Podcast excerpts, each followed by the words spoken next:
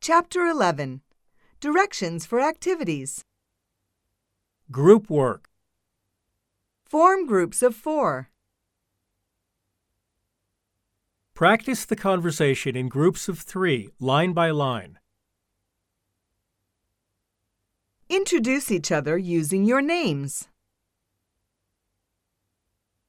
Change roles in the dialogue so that you can practice all the parts. Stand up and say goodbye to your neighbors.